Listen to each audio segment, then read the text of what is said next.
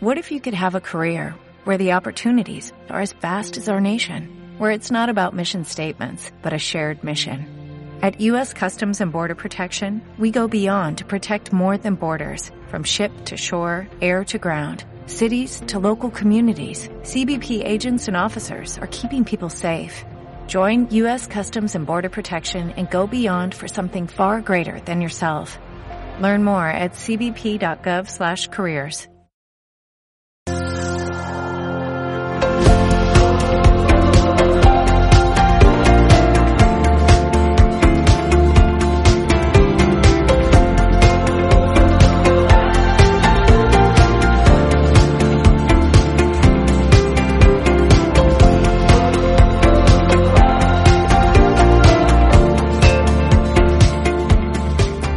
Entonces hoy concretamente queríamos dar pinceladas un poco de, todo el temario que, podemos llegar a tratar y algo que, está muy presente hoy día es el, tema de las analíticas, ¿no? O sea, eh, cómo cuidar la salud, eh, seas competidor, no seas competidor o simplemente practicante de, cualquier modalidad deportiva. Eh, el tema de, de saber interpretar una analítica, ¿no? Porque mucha gente practica deporte y dice cuidarse, pero realmente no saben cómo están, cómo están por dentro, ¿no? Se ven muy bien, pero no saben cómo están por dentro. Y yo, eh, basándome en la experiencia que he tenido, que, que por desgracia, pues bueno, yo eh, tuve el año pasado también una hipercalemia y tal, eh, es un tema que, que, me apasiona, he indagado mucho sobre el tema de la salud y a día de hoy eh, mi principal baza a la hora de preparar a alguien es precisamente aportar conocimiento sobre todo lo que pueda repercutir en su salud y creo que eso puede ser muy interesante para todos, ¿no? Sí, al final yo creo que tenemos que incidir un poco en eso, en conocer los riesgos que, que entrañan eh, ciertos deportes, deportes o, ciertas prácticas que se realizan dentro de algunos deportes y, poder conocer cuál es la base de la que parte ese atleta y de las alteraciones que se están produciendo sobre, sobre ese organismo y la única forma de saberla es realizando como, como analíticas. son analíticas y exploraciones complementarias en algunos casos como ecografías, resonancias que tú, bueno, sí, sí, habrás hecho muchos estudios al respecto eh, a raíz de, de, este, de esta hipercaliemia que, que sufriste el año pasado.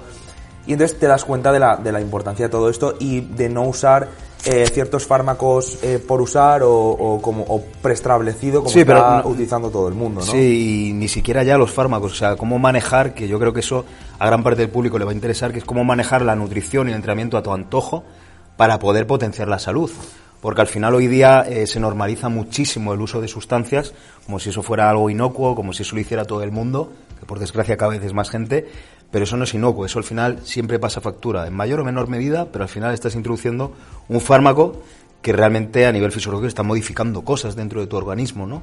Puede ser para potenciar la resistencia, la fuerza, etcétera, etcétera. Entonces, eh, conociendo realmente también la nutrición y el entrenamiento, que es lo, también lo que trataremos aquí como base, realmente podemos ayudar mucho ¿no? a mejorar nuestra salud y, por supuesto, nuestra apariencia física. Sí, no, evidentemente. Y sobre todo, como ha dicho Fran, que al final cuando tú estás metiendo algo externo, genera ciertas alteraciones sobre nuestro organismo. Pero es que el problema es que mm, los estudios se hacen con sustancias de forma individualizada. Lo que pasa este, en, esta práctica es que al final lo que hacemos es juntar muchas cosas y meterlas dentro de nuestro organismo. Entonces también es importante hacer esos controles analíticos para saber las interacciones que están teniendo esas sustancias entre ellas sobre nuestro organismo y a lo mejor sobre medicamentos que tomamos de mm. base. Pues hay gente que toma tratamiento para la depresión, para la hipertensión, para la hipercolesterolemia, para la diabetes. Es decir, eh, eso también puede interaccionar porque al final son sustancias químicas y moléculas que interaccionan entre ellos, incluso con el mismo alcohol o con cualquier mm. tipo de, modificaciones que, genera el, estilo de vida de cualquier Sí, de hecho, todo eso lo trataremos. Por ejemplo, cómo afecta el alcohol a nivel hepático que hay gente que, que, bueno que no le da mayor importancia, que está claro que todo el mundo tiene derecho a divertirse, pero un abuso de alcohol, por ejemplo, pues genera una, una elevación de transaminasas mm, en muchas ocasiones más prominente incluso que, con la ingesta de ciertos fármacos, de ciertos fármacos orales. Sino como por ejemplo ciertos alimentos naturales, como sería el pomelo o el café, pueden eh, alterar la biodisponibilidad de ciertos suplementos y ciertos fármacos, como, como disminuyen su eliminación, cómo aumentan su vida media, cómo eh, aumentan sus niveles a nivel sanguíneo, que evidentemente potencian ciertos efectos positivos, pero también eh, producen efectos deleterios, porque una mayor concentración de una sustancia en nuestro organismo, pues al final puede producir este tipo de, de, hmm. reacciones. Sí, sí, sí. Bueno, entrando un poco en materia, si nosotros tú, por ejemplo, en consulta lo verás, ¿no? Te entrarán muchas analíticas, ya no solo analíticas enfocadas a atletas. Cuando tú ves una analítica, realmente alguien que realiza deporte, que quiere cuidar su salud, qué parámetros, empezando por el hemograma, dentro de un hemograma, qué parámetros consideras tú esenciales a la hora de, tener que modificar algo, por ejemplo, en su dieta, en su entrenamiento. O sea, algo muy común, ¿no? Eh, lo típico, que pasa mucho en el culturismo, incluso en, deportes de, resistencia. Un hematocrito muy elevado, una producción muy grande de glóbulos rojos. Hmm. Eh, ¿Qué maneras tenemos, más allá de recurrir a lo típico, que hoy día, por desgracia, todo lo que se recomienda es una flebotomía? Es una donación sanguínea para bajar 4 o 5 puntos en hematocrito y dejarlo en rango. Lo que pasa es que, claro, esto tiene cierto efecto rebote luego. Si tú tienes esa tendencia, realmente luego al cabo de dos, tres meses, y encima estás haciendo uso de, farmacología, te va a volver a subir. Entonces, eh, ¿cómo podemos jugar con la nutrición en el entrenamiento para poder mantenerlo eh, a raya? Y luego incluso, ¿qué tipo de fármacos nos podrían servir para poder eh, contrarrestar esos efectos negativos del uso de, sustancias anabólicas? Pues mira, yéndonos a la base, por ejemplo, sería tener una correcta higiene del sueño, es decir, eh, hacerse un estudio del síndrome de apnea del sueño, que eso hay muchas personas que la tienen, que roncan, lo dan como, como algo normal y esto eh, ya se sabe que aparte de producir ciertas alteraciones sobre la tensión arterial, sobre el corazón, se, se asocia a hipertrofia del ventrículo izquierdo, hmm. a ciertos tipos de arritmias. Aparte de esto, eh, se asocia con un hematocrito mayor. ¿Por qué? Porque hay, hay en los episodios de apnea hay hipoxigenación. Entonces, ante esta hipoxigenación, nuestro cuerpo lo que hace es eh, generar más glóbulos rojos. Entonces, esto es algo básico que mm, creo que muchos culturistas deberían hacerse estudios y que eh, cada vez más veo que se están haciendo, pero es que anteriormente esto no, no era así. Algo básico como no fumar, ya que el tabaco también aumenta eh, de forma exponencial los niveles de glóbulos rojos en, en nuestro organismo. Una correcta hidratación también es muy importante, que eso también muchas veces se obvia. Eh, y hablamos solo de la hidratación por el tema de no, es que luego en el riñón me sale mal porque no he bebido agua. Mm. No, es que estar bien hidratado para tener un, correcto hematocrito, porque al final, si baja el porcentaje de agua, al fin, y te deshidratas, eh, los hematíes están más concentrados en, lo que sería la sangre, por eso la sangre se espesa y hay más riesgo de trombosis, evidentemente. Entonces, eso sería algo básico, es decir, una persona que tiene un hematocrito elevado debería consumir una alta cantidad de, agua en pues su día, Que, que, todo esto que comenta es súper interesante, porque al final, esa, digamos, eso va a ser la intención del programa, ¿no? Concienciados es concienciar a la gente que no todo se reduce a mm, contrarrestar utilizando en este caso hablaremos de telmisartán, ¿no? Por ejemplo, un ARA2 que tiene un efecto bastante positivo sobre el hematocrito, pero no todo consiste en decir yo ahora me preparo y por tomar telmisartán en este caso ya estoy cubierto, ¿no? A ti te llega un tío a consulta y dice, oye, tiene el hematocrito elevado. Vale, eh, ¿tiene sobrepeso? Si hablamos de un culturista, posiblemente tenga cierto sobrepeso, aunque sea a nivel muscular. Ya está influyendo, ¿vale? Ahí no podemos hacer nada. ¿Descansas bien? Pues me levanto cansado, tal, posiblemente tenga apnea. De hecho, gente que no sea ni siquiera culturista y tenga obesidad, puede tener apnea del sueño, es muy común, esos ronquidos que, que, escuchas que se quedan sin, sin, respiración, ¿no? De hecho, a mí en, en, fases de volumen me ha pasado mucho, ¿no? De tener a mi novia, eh, estamos durmiendo y, darme un codazo y decir, oye, ¿qué, ¿qué, haces, no? Y es precisamente por eso.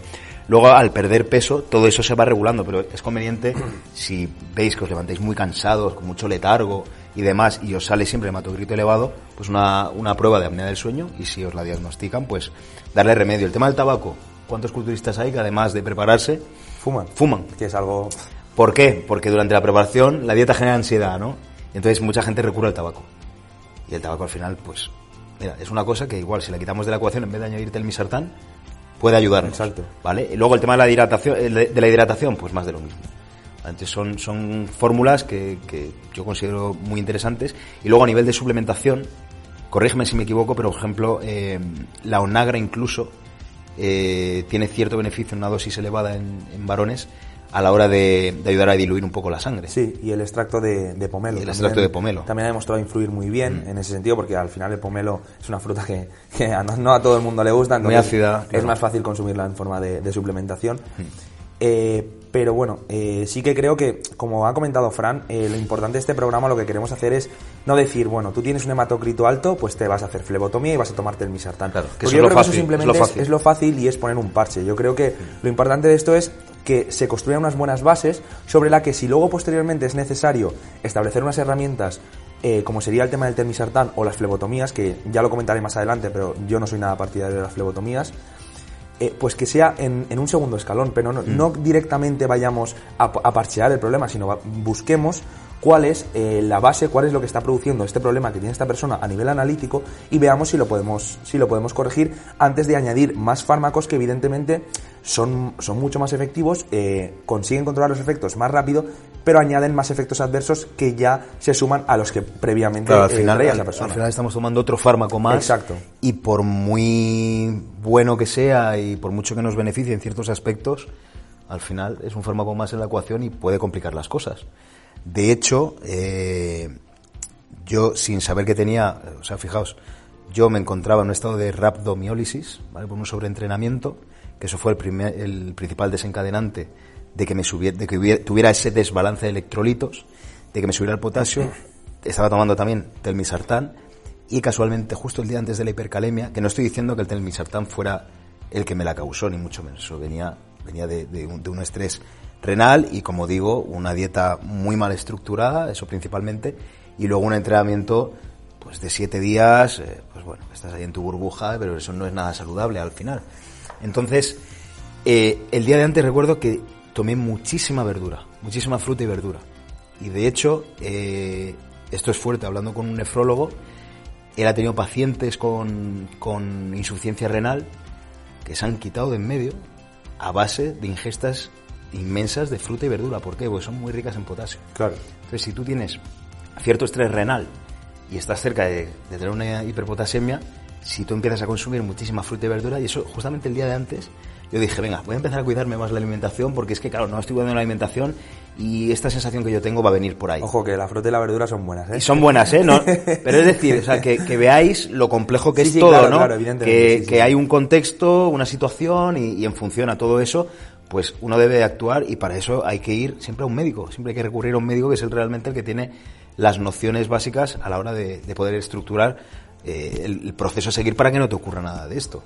Claro, evidentemente. Es que al final yo creo que cada vez más eh, este deporte va evolucionando, ¿no? Al principio, pues la gente, yo imagino cuando cuando, Cuando yo empecé, por ejemplo, sí. tú cuando empezaste, eh, pues tú te hacías tu rutina como podías, Sí, de lo sí, que habías yo leído leías el foro, foros claro, y, exacto. y te hacías la dieta más o menos. Prueba error, Cogías prueba una error. dieta de un culturista, la, la, la copiabas, de repente te ponías gordo, te dabas cuenta de que, a de que de que no era tanto lo que tú necesitabas, recortabas.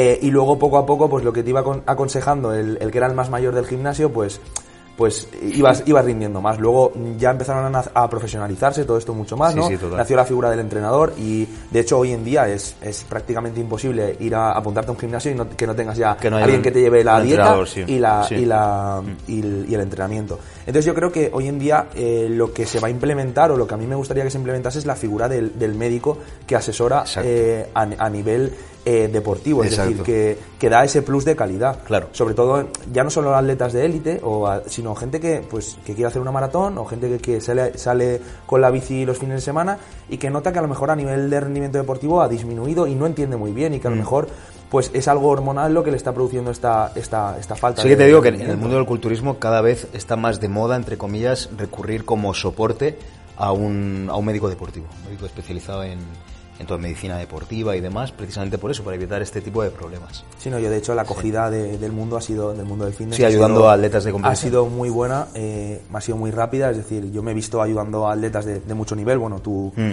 tú lo sabes. Y, y la verdad es que es muy agradecido porque es gente que de- realmente demanda ese servicio y al final no hay mucha gente que, Claro, claro, que, que se dedique, o ya no que se dedique, sino que le guste esto. Claro. Y yo creo que esto es algo bastante importante, es decir, que ya no es solo hacerlo por, por un interés económico, sino hacerlo Mm. porque realmente esto te guste, te apasione y, y te interese. Y yo creo que eso es lo que te hace pues llegar más lejos, seguir estudiando, seguir formándote, porque al final también lo quieres aplicar para ti, para tus propias, para tu propia salud. Sí, sí, sí. Referente a la analítica, eh, estamos hablando del hemograma. Podríamos hablar ahora, por ejemplo, de, de la glucosa, ¿no? Otro parámetro también importante y que concretamente en atletas de competición se ve muy alterada pues por un, cúmulo de cosas, entre ellas ya, no solo farma- farmacología, sino una ingesta eh, bestial de, hidratos de carbono, que eso hace que al final el páncreas se canse, se genera cierta resistencia y, y, claro, al final la glucemia se mantiene durante horas, unos niveles muy altos y esto puede desencadenar pues muchos problemas a, a nivel orgánico. Claro, además eso no se dan cuenta y genera una inflamación crónica, una inflamación sistémica que va en contra del anabolismo, es decir, una inflama, un, un cuerpo inflamado es un cuerpo que va a rendir mucho menos. Por eso yo, yo, siempre insisto en que cuando se acaba la, las etapas de competición, la gente no se infle a comer con, y, y, que no abuse de esa ansiedad, ¿no? de, ese, de, esa restricción que ha tenido durante muchos meses, porque esto luego le va a, a limitar para su etapa de, de, crecimiento. Esto es, fíjate, yo como preparador y como atleta, que, que todavía me considero atleta porque, bueno, esto no, no he terminado todavía, eh, precisamente la manera que yo tengo de enfocar la fase de rebote, el famoso rebote, es justo lo que has dicho. Buscar eh, un entorno más alcalino, menos ácido, más, eh, o sea, eh, más un enfoque más antiinflamatorio, una depuración, digamos, en la cual el entrenamiento debe bajar de ritmo, cual la nutrición, en contra de lo que muchos hacen, que es subirla para aprovechar y pillar 10 kilos, que ojo, que yo siempre lo he hecho así en mí pero no es el camino ideal, bajo mi punto de vista, basándome en la, en la experiencia. Reducir las calorías y si se pierden 2-3 kilos no pasa nada. ¿Por qué? Porque luego realmente la fase más productiva, que va a ser la de volumen, la vas a poder enfocar con un estado de sensibilidad máxima. O sea, tu cuerpo va a estar súper receptivo a la insulina. Y esto es súper positivo de cara a, a, ganar masa muscular. O sea, si tu cuerpo no está receptivo a todos esos nutrientes que le estás dando, mmm, realmente no te vas a beneficiar de ese estímulo que generas entrenando o te vas a beneficiar bastante menos que si lo hicieras así. Entonces, lo ideal, y es lo que yo hago con mis atletas, fase depurativa, poner todos los parámetros en, rango cuanto antes, desinflamar y si pierdes 3 kilos no pasa nada. Para eso estará la fase volumen que se realizará a los dos o tres meses de haber acabado de competir y ya está, y no pasa nada. Y no, no es preciso aprovechar esa etapa de, de, rebote que al final lo que genera es inflamación sobre inflamación porque vienes súper estresado y lo que haces es estresar más todavía. Exacto, de hecho, a ver, yo entiendo que a nivel de, de redes sociales, ¿no? Porque hoy en día eh, se vive de, de, lo que, si no sí, estás sí, en sí, redes sociales no existes. Eh, hacer un rebote que subas 10-12 kilos en pocas semanas, pues queda muy bien, se te ve mucho más grande, se te ve mucho mejor. Se te ve igual de seco, digamos. Claro, ¿no? pero realmente no has ganado 10 kilos de masa muscular. Es, es, decir, es, es imposible, es ya os lo digo yo, es imposible que, la, que el anabolismo y la hipertrofia sea tan rápida. Con lo cual, o sea, olvidaros de que esas ganancias se vayan a mantener. Lo único que vas a, que vas a hacer es estresar tus articulaciones, estresarte a nivel mental, estresar tu sistema digestivo y, como bien ha dicho Fran, eh, disminuir la sensibilidad a los receptores de insulina. Que cuanto menos sensibles los tengas, luego en la época de volumen vas a rendir mucho menos. Claro, es decir, no es vas que, a crecer. Es que es básico y sobre todo a nivel hormonal eso también, esa, esa crecida tan grande, esa, esos 10 kilos tan grandes, a nivel hormonal también producen alteraciones que luego no, no estás, no es, que sí, que está claro que luego eh, vas a utilizar ciertas sustancias que a nivel hormonal te van a estar, claro. te van a hacer estar mucho claro, mejor. Pero el entorno hormonal de base ya no es bueno y es decir, tú vienes de una época de mucho estrés, de mucha inflamación, de mucho sobreestímulo sobre el cuerpo y no le estás dando una etapa de recuperación para que haga una sobrecompensación y luego ya una etapa correcta de ganancia, lo que estás haciendo mm. es continuar con ese estrés mm. y luego estresarlo mucho más y luego volver a estresarlo y luego es cuando vienen los problemas. Sí, de hecho, eh, a mí eh, me mandaron un, un aparatito, lo mandó Tony Hernández, que se colocaba en el brazo, lo habréis visto algunos atletas sí, el de competición, sí. Y lo que te hace es medirte a través de una aplicación del móvil, te la pasas y te mide los niveles de glucemia. Y es súper interesante, de hecho, eh, joder, esto es bueno, ¿no? Porque está viendo un montón de avances y un aparato como este puede ayudarnos muchísimo a poder elaborar una estrategia correcta para el atleta de cara a competir y no ni siquiera competir. Una persona de calle normal, de esa manera ve cómo le influye el tomar cierto alimento una hora antes de entrenar o tomar, por ejemplo, una crema de arroz frente a una harina de avena. ¿Vale? Puede haber ciertas variaciones. Y es súper interesante, tío. Yo, por ejemplo, eh, nunca he tenido problemas con, con, el tema de la sensibilidad. Siempre soy muy sensible. De hecho, yo igual eh, cenaba, hacía una comida libre y en cuestión de hora y media eh, tenía la glucemia otra vez a 90, 80 y tantos, que es un nivel bastante aceptable después de, la verdad que tus niveles de entrenamiento eran muy altos. Entonces, Son, eso te permitía. Sí. Esa, que eso también. El volumen de entrenamiento. Eso exacto, también lo quiero que lo hablemos. Exacto, ya no solo el volumen exacto. de entrenamiento, sino el nivel de masa muscular. Claro. Que hace más te sensible también. Tener más sensibilidad a la insulina. Pero independientemente de eso, eh, puede haber un individuo que tenga mucho desarrollo muscular, que entrene fuerte también, pero por desgracia padezca un. A mí me ha ocurrido con ciertos clientes que están en una fase de prediabetes. Y al final, eh, no es tanto, fíjate lo que voy a decir, no es tanto por también el, abuso de farmacología, pero suelen combinarlo con salidas los fines de semana de fiesta, mucho alcohol, en fin, una serie de, de actividades de ocio que, al final influyen en eso también. Y hace que, tengan la glucemia por las nubes. Tener tanta masa muscular también te permite eh, ser más laxo con la dieta, es decir, claro. evidentemente una persona que pesa 70 kilos, si hace mm, tres comidas libres a la semana, lo va a notar mucho más a nivel de aspecto físico que uno que pesa 100 o 120 kilos. Evidentemente su gasto calórico basal es mucho mayor, entonces no lo va a notar. Entonces también te das más permisividad en ese sentido. Hmm. Bueno, y luego eh, para el control de la glucemia tenemos a nuestra disposición una serie de suplementos que nos pueden ayudar mucho, ¿no? Entonces, eh, una vez hayamos niquelado la, nutrición, que bueno, hay diversas estrategias. Está la estrategia de una reducción temporal de hidratos de carbono, una fase de definición ya sabemos que nos aumenta la sensibilidad, eh, los ayunos, los ayunos que sabes que la gente se pasa con los ayunos, ¿no? Eso quiero decir, quiero hacer un inciso, perdona Fran, y es que un ayuno, eh, bueno, tú lo sabes que lo pautas, de, porque lo hemos comentado, sí, sí, sí, tuyos, ¿no? que, pautar. Que lo pautas de, de forma puntual, ¿no? Y es que es lo importante, lo que he dicho, la palabra puntual. Es decir, un ayuno eh, mantenido durante mucho tiempo genera un estrés sobre el cuerpo que al final va a producir un aumento de los niveles de cortisol y va a empeorar la situación previa. es decir, una situación de ayuno intermitente para sensibilizar a la insulina tiene que ser un ayuno mm, de máximo 7, 10 días, no continuar de ahí, o incluso de forma puntual un fin de semana. Sí, yo, por ejemplo, sí, cuando tengo atletas en fase de volumen y están ya un indicio que me, que me indica que, que la resistencia a la insulina ya está presente, es básicamente ese colapso digestivo, esa sensación de angustia, de pesadez, de, de solapar digestiones. Entonces, al final, el atleta necesita ya no solo un, un recorte a nivel calórico, ¿vale? Que eh, casualmente, esto es anecdótico, se produce, o sea, realizas ese ajuste calórico y de repente el peso sube. Sí. Pues posiblemente porque aumenta la, absorción, ¿no? La absorción de los alimentos. Pero más allá de eso, un ayuno, por ejemplo, cada dos semanas, un domingo, yo cojo y digo, mira, eh, si tienes que cenar a las diez y media, sáltate la cena, haces tu, tu última merienda a las ocho y media, te saltas la cena y al día siguiente enlazas desde la media mañana.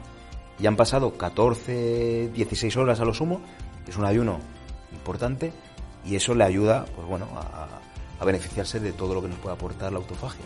Sí, porque muchas veces tenemos miedo a no comer cada cada tres horas, como, como si el organismo se fuera a consumir. Es decir, el catabolismo no es tan rápido como, como pensaba. Y ya no solo en, personas con, que usan farmacología, sino en personas naturales. Es decir, el, eh, por eso muchas veces cuando se habla de sobreentrenamientos, de, de catabolismo, de necesidad de comer rápidamente después de entrenar, es que el, cuerpo tiene mecanismos fisiológicos para regular todo esto. eso es algo que yo viví, ¿no? En su día yo terminaba de entrenar y tenía que rápidamente tomarme el batido. Y cuando he alcanzado mi mejor estado físico, yo terminaba de entrenar y normalmente no me echaba ni la comida, ni el batido, ni nada. Yo cogía mi coche, llegaba a mi casa, me preparaba mi comida y hacía el post-entreno, tranquilamente. Y al final, pues bueno, eh, son cosas ¿no? Que, sobre todo la gente que empieza ahora, los iniciados, pues quizá le dan mucha importancia, que está bien, ¿eh? que yo creo que todo eso hay que hacerlo para poder llegar a profesionalizarse o especializarse en lo que uno está haciendo. Yo creo que hay que pasar por todas las etapas, pero bueno, no está de más saber que al final se le da demasiada importancia a, eso, ¿no? A, la a la pérdida de masa muscular, a lo que es el catabolismo, sin que realmente eso sea como para alarmarse tantísimo, ni siquiera en un atleta natural.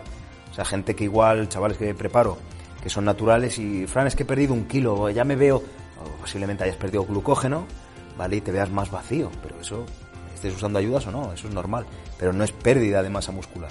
De hecho, me parece muy interesante lo que ha comentado Fran, de que cuando él ha alcanzado su, su mejor punto, ¿no?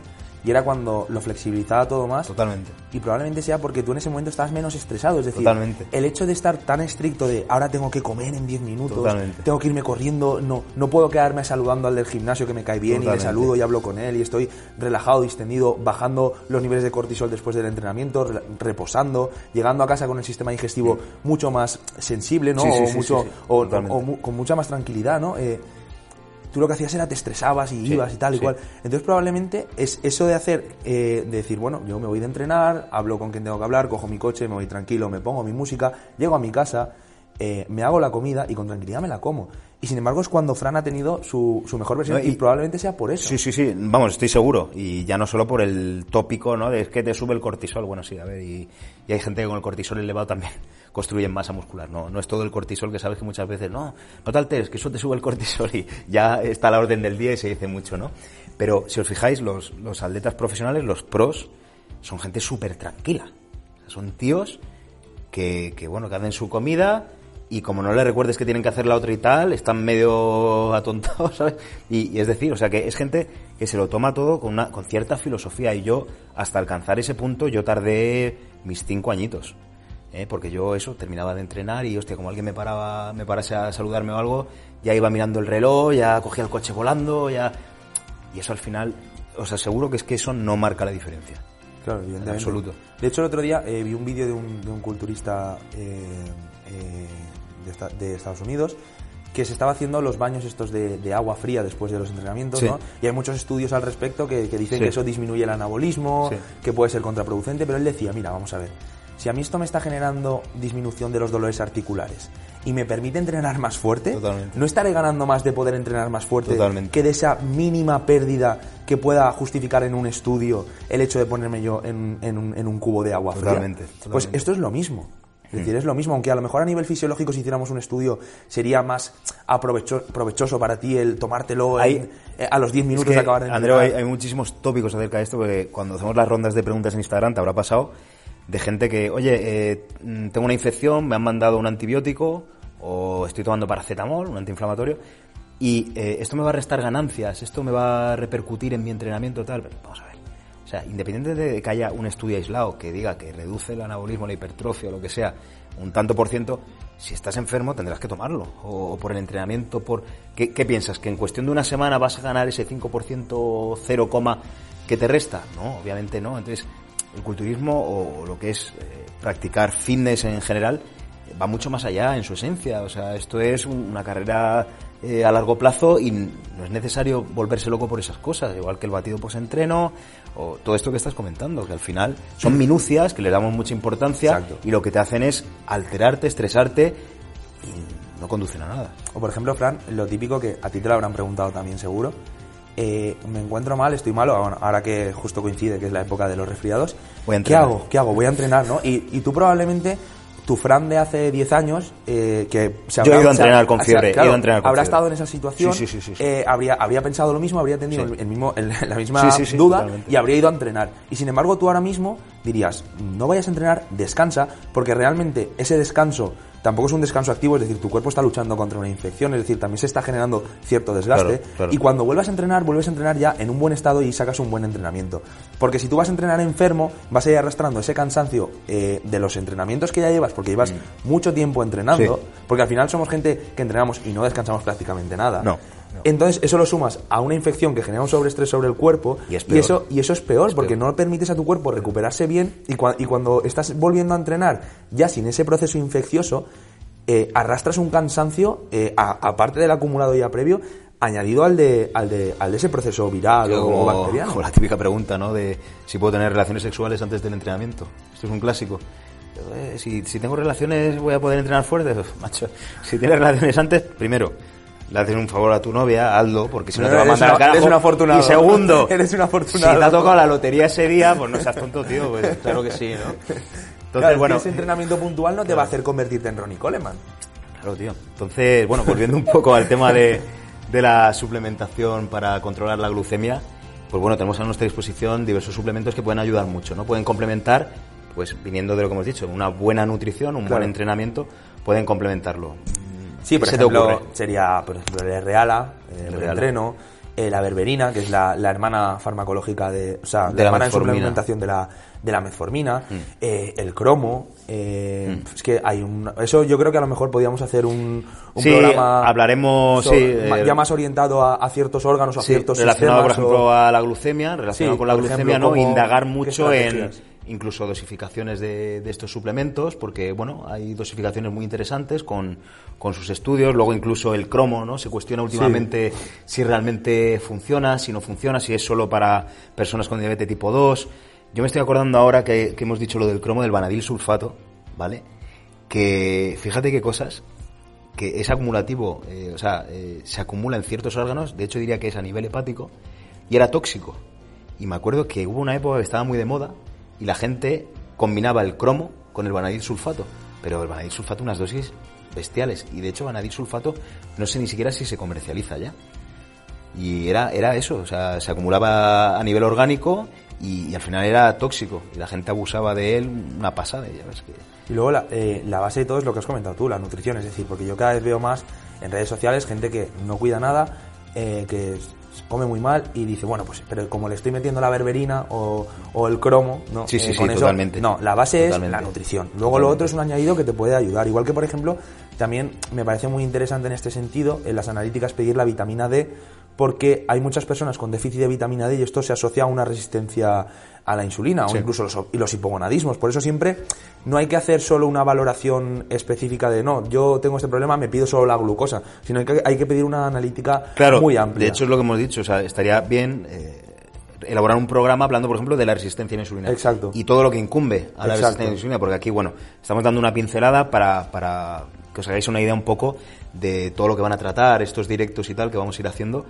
Y, bueno, pues hoy vamos a ir desglosando un poquito lo que serían parámetros de analítica que interesan saber a todo el mundo, seas competidor o no, y os va a servir como, como fuente de información. Y luego, en, próximos directos, que lo, haremos en directo, pues además de contar con vuestras preguntas en los comentarios del vídeo y demás, pues bueno, iremos tratando cada tema de una manera quizá un poco más técnica, profundizando más, ¿no? Vale, eh, dicho esto, a nivel hepático, cuando te encuentras una analítica, lo primero que vemos, ¿no? GOT y GPT. Sí. Pero ¿qué pasa con la GGT? Claro, es que, nadie, mira la GGT. y la fosfatas alcalina. Y la fosfata alcalina. Que sí es verdad que la fosfatas alcalina es menos específica porque está también eh, en el hueso y en otras zonas. Pero sí que es verdad que la GGT sí que nos aporta mucha, mucha información. Y luego también es importante entender que si una persona es deportista, a lo mejor va a tener un pelín más elevado todo simplemente por, el, por el daño muscular, ya que estas enzimas eh, no solo se encuentran en, en el hígado, eh, la, la GOT, por hmm. ejemplo, también hay mucha a, nivel muscular, ¿no? Entonces esto, esto también se puede alterar y también se puede ver aumentado.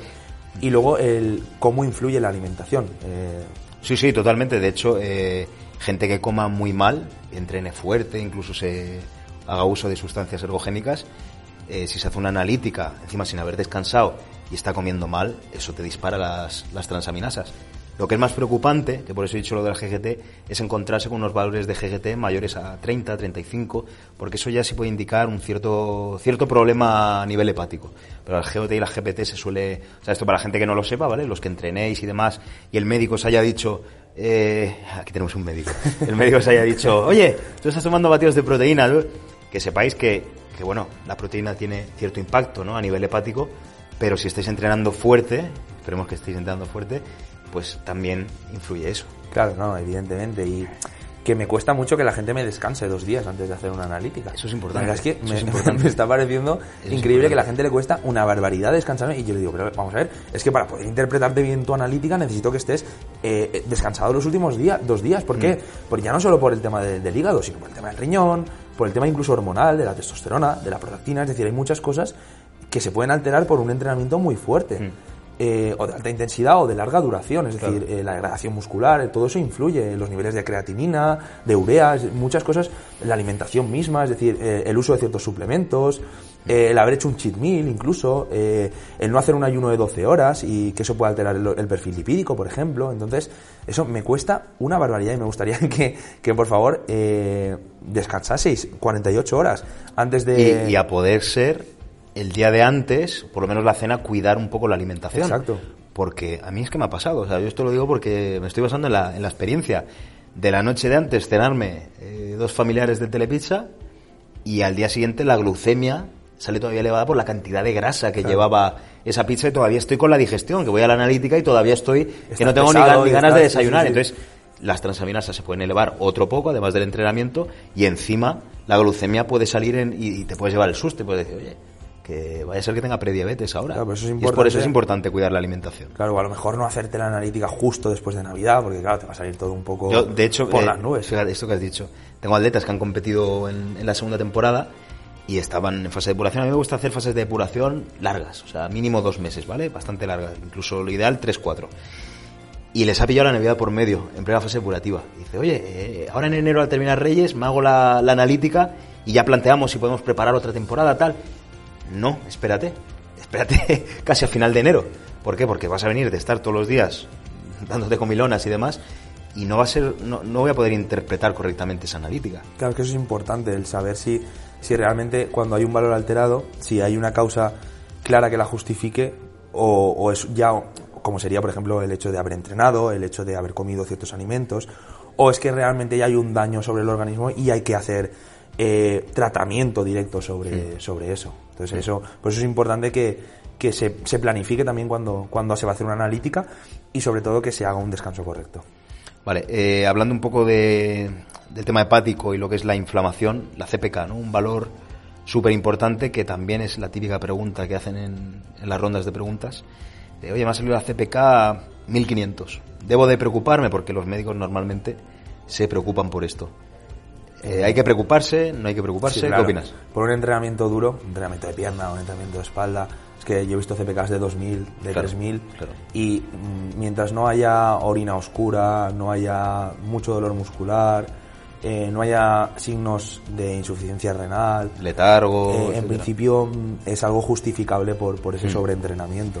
Y a lo mejor por una falta de hidratación. Lo, lo que sí que siempre aconsejo es que se haga una buena hidratación eh, durante esos días y que para, pasado una semana, 15 días, se repita la analítica para mm, ver que esto es algo Sí, puntual. corroborar que es no- algo puntual que del no- entrenamiento Que no hay ningún tipo de, de- Sí, de hecho, lo normal es que si la analítica la hacéis un día antes de haber hecho pierna, la CPK salga mucho más elevada Claro. por toda la destrucción fibrilar que, que Claro, conlleva el entrenamiento de pierna si bien buscáis- hecho. Claro, bien si hecho. buscáis en internet, claro, enseguida si infartos, eh, Sí, sí, sí, miopatías, y claro, no hay que ser tan- rhabdo también. rabdomiólisis, no hay que alarmarse tanto porque al final si la persona está... También he- yo me guío mucho por, por cómo está la persona, es decir, si a mí me entra una persona tiene un buen aspecto y han- me dice que ha entrenado y tiene unas TPKs de 1000, Mm. Claro. pues no le doy Claro, más importancia. Sin claro. embargo, si me entra una persona a lo mejor más mayor que no ha entrenado, que se encuentra mal, que, el aspecto, es que el- el- por eso es muy importante ver al paciente, eh, porque también eh, al ver al paciente te da, Mm. te da mucha información. Sí, sí, sí.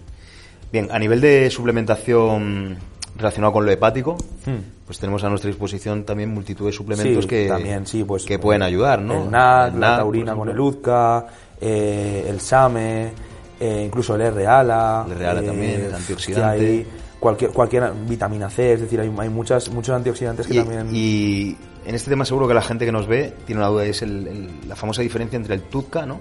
Sí. y el UZCA. Sí, Y al UZCA habría que añadirle eh, La taurina. una pequeña cantidad de taurina. Yo personalmente lo que hago, la proporción es, por ejemplo, 500 miligramos de, de UZCA con 500 miligramos de taurina. Exacto. Eso es lo que. Lo que pasa es que a mí sí que me gustaría, y es uno de mis, de mis retos o mis objetivos aquí, ya que he empezado en más músculo, sería eh, tener la posibilidad de formular, no sé cómo va a estar, no os puedo prometer nada, pero sí que me gustaría poder formular Tuzca aquí en España, porque la verdad es que cuesta Dios y horrores eh, Sí, no hay, no hay, no conseguirlo, tienes que conseguir de páginas extranjeras, te tienes que fiar de, de la composición, entonces claro, también... Claro. Una buena alternativa es eso, porque al final lo que hace la taurina es eh, generar una mayor biodisponibilidad de- del ácido uso desoxicólico, que es el, el UZCA, que es lo que genera esa detoxificación hepática, que está utilizado como fármaco para los cólicos biliares. A nivel biliar, ¿verdad? A nivel, a nivel médico, a- ayuda mucho al, al metabolismo, al correcto funcionamiento eh, y excreción de, de la bilis. Entonces, sí que es verdad que la taurina, aparte de que hay otros beneficios eh, a nivel testicular, a nivel de protección cardíaca, a, mm, a nivel de sensibilidad a insulina incluso, Sí, sí, sí, sí. es decir, tiene, tiene muchos efectos positivos, es que aparte es que mejora mucho la, la biodisponibilidad del UZCA. Entonces, mm, es uno de mis retos, no sé si este 2023 se va a poder conseguir, pero bueno, es una de las cosas que, que me gustaría hacer. Muy bien. Eh, siguiendo un poco lo que es la analítica, a nivel renal, que ya hemos tocado la, la CPK. Aquí, claro, esto da para otro vídeo, ¿no? El, tema renal. Claro. Está a la orden del día también, ¿no? El, todo ese estrés renal que, que, se, al que se le somete al cuerpo, eh, ya no solo por preparaciones, por el propio día a día y teniendo en cuenta que es muy común en gente de cierta edad, gente que llega a los 60, 70 años, que empiezan a tener síntomas de insuficiencia renal y han llevado una vida totalmente saludable, bueno, a su estilo, sin ni siquiera haber hecho culturismo ni nada, ¿no? Entonces siempre hay un deterioro a nivel renal y creo que es importante concienciar a toda la gente que nos ve de la importancia que tiene eh, conservar los riñones para que la carrera a nivel deportivo, hagáis lo que hagáis, sea longeva. Sí, ¿no? y sobre todo que eh, el riñón no es tan agradecido como el hígado. Es decir, el hígado, no, no quiero decir que lo maltratéis, ni mucho menos, pero el hígado mm, como que soporta mucho más, soporta mucho más estrés. De hecho, tú lo habrás visto en muchas analíticas, gente que utiliza orales, eh, la, la GGT, la GOT, eh, la GPT, la fosfatas alcalina 200, 100 y pico. Sí, luego- luego eh, hacen un- una depuración y en dos, tres semanas. en mi caso, que niveles- tú lo conoces, en mi caso, bajaron al cabo de un tiempo Eso en el y riñón, ya está. En el sí. riñón no pasa, es decir, cuando hay un daño renal directo, eh, esto solo puede o mantenerse o, o ir para abajo o haber cierta recuperación, pero haciendo ciertos protocolos y con ciertos fármacos. Mm. Pero el riñón, cuando se daña, ya mal asunto. Y la gente le da mucha importancia, veo que le da mucha importancia al hígado y Sí. al riñón no. Y Sí, eso sí, es algo que me gustaría que, que cambiase la gente y, y que cambiase la perspectiva, porque es que el riñón es, es lo que hemos comentado. El riñón en el momento se daña, va para abajo y empiezas a perder filtrado glomerular y cuando Hmm. te das cuenta estás en una, en una, en una prediálisis. Mm, Puede ser que la gente quizá no le dé tanta importancia porque el riñón realmente cuando está estresado no lo, no lo terminas de notar, ¿no? Hasta que no llegas a un punto en el cual ya sí, ya te encuentras que, que incluso tienes náuseas, eh, un cansancio extremo, no puedes hacer nada, Edemas. contracturas, edemas. Ahí sí, pero es verdad que el riñón parece como que no avisa, ¿no? Sí, que tarda igual, más- tarda más en Claro, el filtrado igual está abajo, pero como hay dos, ¿no? Eso sigue funcionando y parece que no, que no pasa nada.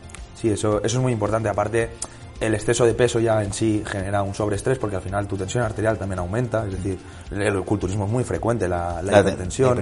Eh, el uso de ciertos fármacos que generan daño renal directo, Sí. que tienen nefrotoxicidad. Eh, el hecho de utilizar fármacos que no sabemos bien- muy bien su procedencia, porque mm, el, el uso de fármacos under está a la orden del día, Hmm. que a lo mejor llevan excipientes, ya no solo la molécula en sí, sino a lo mejor son los excipientes con lo que los Sí, han metales fabricado, pesados metales tal, pesados sí. que se van depositando y van generando daño renal acumulado, eh, un exceso de sodio en la dieta, eh, el exceso de peso, eh, mm, ciertos suplementos que también pueden generar daño. Es decir, eh, tenemos que, que esto lo, lo trataremos en un, en un programa mm, centrado a esto porque esto da para mucho. Que esto da para mucho, pero alguien que, por ejemplo, se haga una analítica, que vaya a su médico de cabecera, le saque una analítica y oye, mira, tienes la creatinina y la urea un poco elevadas. Eh, ¿Piensas que es como para echarse las manos a la cabeza? A ver, creo- Habría que pedir el valor de filtrado glomerular. Claro, creo que también hay que pedir el- siempre el filtrado glomerular, añadir si se puede la cistatina y sobre todo el cociente microalbúmina creatinina en orina, ya que eso suele alterarse antes que lo que es el filtrado en sí, es decir, Sí. porque el filtrado al final depende de la- del rango de creatinina y urea y puedes saber, puedes tenerlo en rango y sin embargo ya haber un daño renal incipiente. Sí, de hecho yo me he encontrado con gente deshidratada que presentaba niveles de, de creatinina y urea elevados. Es, de- aumenta la ingesta de agua, repite analítica los cinco días y ya estaba en rango. Al final, el cociente albúmina creatinina, la proteína es una de las, es una de las sustancias que no debe filtrar el riñón. Eh, las estructuras mínimas en el glomérulo tienen los podocitos, ¿no? que, que lo que hacen es una especie de barrera que evita la, la filtración de sustancias que no deberían ser excretadas.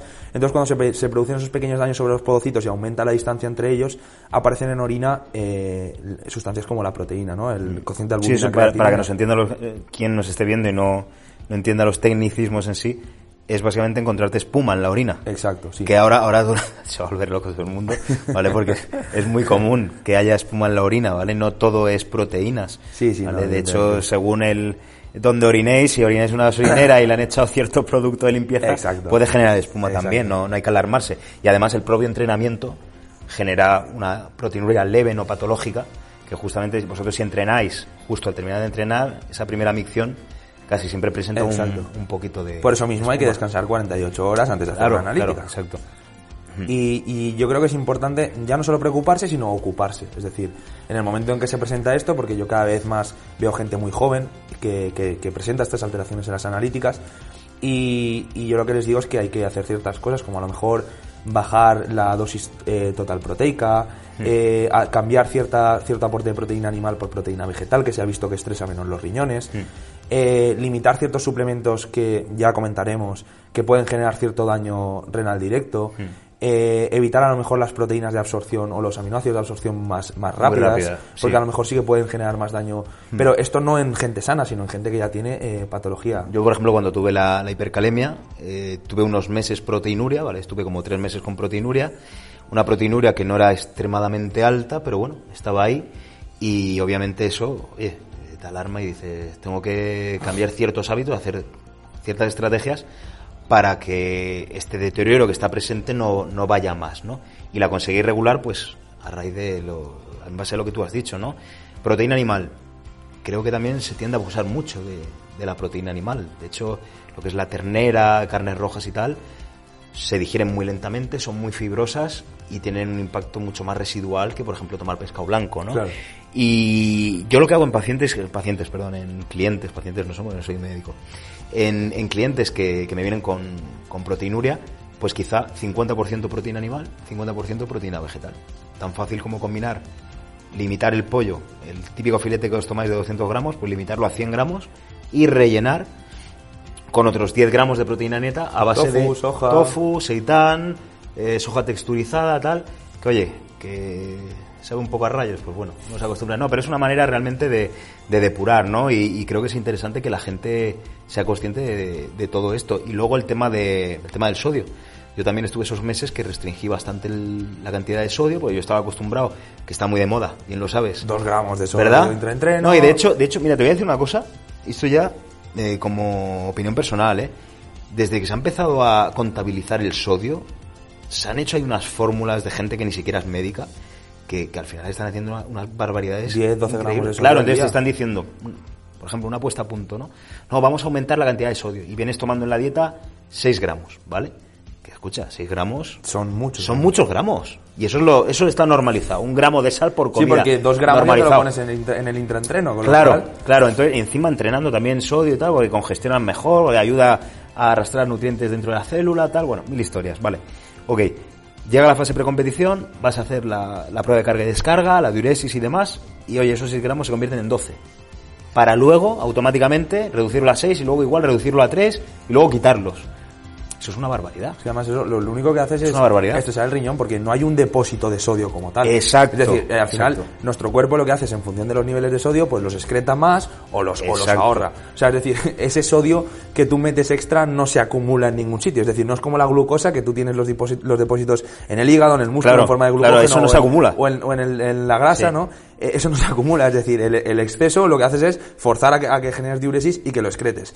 Y el defecto, que lo ahorres. Está, está de moda, ¿no? Pesar absolutamente todo y está muy bien, pues ya está, lo pesas, pero 6 gramos al final del día, tú como médico, y si no me equivoco, la Organización Mundial de la Salud recomienda no más de 2 gramos, o Sí. a los sumos deportistas Pero 2,5 luego y medio, hay que 3. calcular que sea sodio real, porque que no Sí, sea... por el- pero bueno, por por, el la, cloro. por, la, con- por la conversión. Por la de- conversión, y tal, sí. pero bueno, pero es- es que 6 gramos 6 ya gramos de la- es mucho. bastante. Es mucho y luego además la gente, porque yo esto lo he visto, no lo pesa con básculas de precisión. Para que me entendáis, vosotros seguramente pesáis la comida en la típica báscula de cocina, ¿no? Que la tenéis, pum. Y pesáis seguramente la sal ahí. O sea, cogéis el batido, voy a echar el batido intraentreno y cojo cucharada de sal, pequeñita, ¿no? La, la del café, la echo y ves que la báscula no sube. Y posiblemente lleves ya ahí 3 gramos o 2 Sí. y hasta que no te sube en la báscula que no es de precisión, que es de alimentos, no paras. Es que eso yo lo he visto. Imagínate eso durante, durante años haciéndolo. Pues al final es unido a una dieta hiperproteica, unido a entrenamientos muy exhaustivos que elevan mucho a un la exceso CPK. de peso, Un a exceso de un peso. uso de sustancias nefrotóxicas, a un mal control de la glucosa, porque la glucosa genera un daño renal directo. Es decir, Mm. hay muchas que al final, en una época de volumen, mantienen unas, unos- unas glucemias tan, tan, tan elevadas que sí, que luego eh, lo solucionas eh, con la etapa de, de puesta a punto, porque ahí Claro, pasas más hambre que un claro, perro y te has sensibilizado claro, otra vez a la insulina. Pero has estado unos meses estresando mucho el, el riñón y el hígado y, y el Y luego, por ejemplo, el agua, ¿no? La cantidad de agua, que Claro, también está muy de moda. El, no, bebe 8 litros de agua porque eso es bueno para poder excretar toda la proteína que estás tomando. A ver, A lo mejor no será mejor ajustar la proteína, ajusta la proteína a lo que necesitas y bebe y bebe lo que necesitas. como una persona normal. Claro. Eh, tres litros, que eres un deportista, oye, de alto nivel, con mucha masa muscular, que se pega entrenamientos muy intensos, o un, alguien que haga triatlón y sude mucho, que llegas a cuatro, pues a cuatro. Pero yo esto que veo de siete, ocho litros al día, seis, es, es una salvajada, la verdad. Sí, la verdad es que sí. Y nada, esa es, esa es la idea de este programa, ¿no? Eh, Sí, yo, yo creo que ya hemos puntualizado varias cosas, ¿no? De, de cada parte de lo que es una, una analítica, os podéis hacer una idea, ¿vale? Una idea general. Haremos un- programas específicos Sí. de cada parte. Nos lo vais diciendo en los comentarios. Eh, que, queremos que habléis sobre la glucosa y cómo mejorarla. Pues bueno, hacemos un vídeo sobre eso. Resistencia a la insulina. Tal, cual. Y, y- y vamos, vamos yendo por partes. Este era simplemente una, un poco de introducción para que veáis las cosas que, que tenemos interés de, de tocar. Y sobre todo, pues eso, eh, que ya lo dice el nombre del programa. ¿eh? Concienciar. Exacto. Concienciados. Concienciar de las cosas que creemos que, se- que no se están haciendo bien y que creemos que se pueden cambiar. Y por supuesto decir que, que tampoco vamos a facilitar aquí dosis ni protocolos ni incentivar al uso de, de sustancias ilegales porque bueno, obviamente eso está prohibido y, y no es la finalidad del programa, ¿vale? Al revés, la finalidad del programa es concienciar a la gente de que se pueden hacer las cosas bien, se puede disfrutar de este estilo de vida sin necesidad de tener que firmar un contrato ahí con, con el tío de la guadaña, ¿no? Exacto, pues nada, espero que os haya gustado mucho este primer programa. La verdad es que Fran y yo estamos muy ilusionados por este proyecto y espero que os haga tanta, tanta ilusión como nos ha hecho a nosotros. Pues nada, que lo disfrutéis y muchísimas gracias, ¿vale? Así que estar atentos, que se vienen, se vienen cosas interesantes. cosas, sí.